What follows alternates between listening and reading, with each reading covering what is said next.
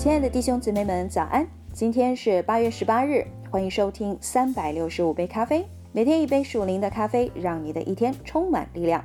让我们继续来阅读《活的不道》这本书。我们现在正在这一本书的最后一章，正在分享的部分是真正的主餐。约翰福音第十七章中，耶稣基督的祷告藏着。在约翰福音第十七章中，耶稣基督的祷告藏有丰富的真理。今天我们将分享第四点：耶稣的祷告是向神发出的。耶稣以大声哀哭、流泪来祈祷，并汗珠如大雪点滴在地上。他和使徒教导我们，必须期望祷告得到回答。我们不是充满歉意或含糊不清，却如雅各所说，一点不疑惑。祷告不是虔诚的收集祝福、焦虑的指引或盼望，它是一人祷告所发的力量，是大有功效的。只看见事情发生。耶稣在拉萨路的坟前显出了他内心极大的忧伤，耶稣就心里悲叹，又甚哀愁，并且耶稣哭了。圣经用来描述祷告的词语，字根是有高喊的意思。祷告是高声呼喊。哈拿祷告的时候，他只动嘴唇，不出声音，人们还以为他喝醉了。圣经时代的人都没有安静时刻，他们呼求神，并向他呼喊，把一切事都交托在祷告里。例如，以斯拉说：“我双膝跪下，向耶和华我的神举手。”以斯拉认罪、哭泣，伏伏在神殿前。但以理高声祈祷，以致在他屋外的敌人也听见了。他不是在呢喃，但激发祷告的不只是声量，而是祷告里的热情和感情。如果我们恨恶人的软弱，或对邪灵的存在产生厌恶，我们可以像鸽子般轻柔地狱吗？有没有因为激烈的对抗地狱的工作而发出易怒呢？透过高能量的扩音器大声高叫，也不能吓怕最焦虑的鬼魔，甚至进食也不能够，除非我们渴求神过于渴求食物。但魔鬼不喜欢我们对他生气的，连吃饭也不感兴趣。进食的真正基础是完全投入代求里，流露神所感召的渴望，否则它只是一种饥饿的反击。我从不知道我能长久进食。但我有神所赐予热切的渴望去做这个事儿，所以四十天就过去了。我清楚知道我身体的重量减轻，但我的灵赚了很多。神在我的事工里动工。进食可能不只是禁戒食物。以赛亚和耶利米说，神所想的是禁绝罪。如果基督徒在神面前痛哭，放下他们。沉迷的习惯，并决定离弃他们的贪心或嫉妒、好说闲话、骄傲或不洁。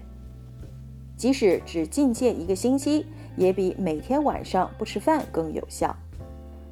无论有没有进食的祷告，都必须是热烈的，不是偶然到神那里用肩膀轻轻地推开门，就如一些人把手插在口袋里，以熟悉的口吻说：“神啊，你好。”早期教会聚会时，人们同心合意地高声向神祷告。他们祷告完了，聚会的地方震动，他们就被圣灵充满，放胆讲论神的道，那就是祷告和传道。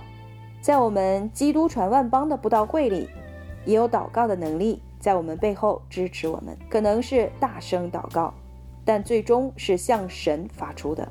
人们投诉灵恩派太草草了，并说神不是聋的。他也不焦虑，耶稣是静静的医治病人，那是真的。但耶稣也高声呼喊，神期望我们来到他那里时，使他成为强而有力的工作。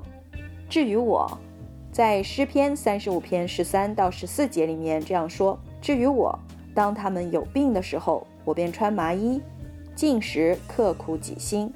我这样行，好像他是我的朋友，我的弟兄。我屈身悲哀，如同人为母亲哀痛。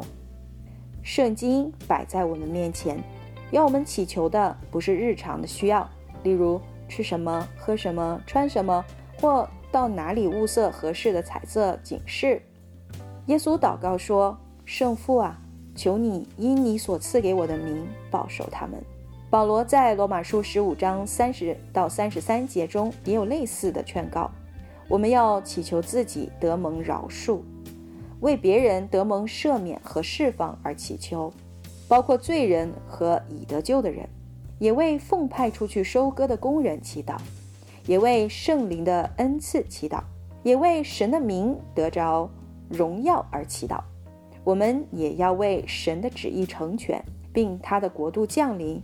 以及我们的试炼，或为人得医治，并那些背负重担、做王和管理者，还为到神的百姓合一，以及圣经里所显示许多有关神国的事情祈祷，这些都是需要，不是偏爱，大部分集中在别人的需要和灵魂的得救上。耶稣祈祷说：“我不但为这些人祈求，也为那些因他们的话信我的人祈求。”保罗在提摩太前书二章一到四节里，把耶稣在这里所说的更宽阔了。我劝你，第一要为万人恳求、祷告、代求、祝谢，为君王和一切在位的，这是好的，在神我们救主面前可蒙悦纳。他愿意万人得救，明白真道。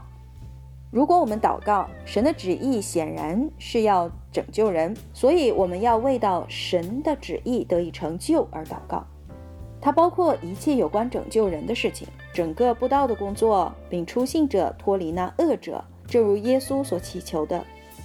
留意保罗的心里感情澎湃，弟兄们，我急着我们主耶稣基督，又急着圣灵的爱，劝你们与我一同竭力，为我祈求神，叫我。脱离不顺从的人，靠着圣灵，随时多方祷告祈求，并要在此警醒不倦，为众圣徒祈求，也为我祈求，使我得着口才，能以放胆开口讲明福音的奥秘。好了，弟兄姊妹们，今天我们就阅读到这里，明天我们将会继续接下来的内容。祝你们拥有愉快的一天，耶稣爱你们，以马内利。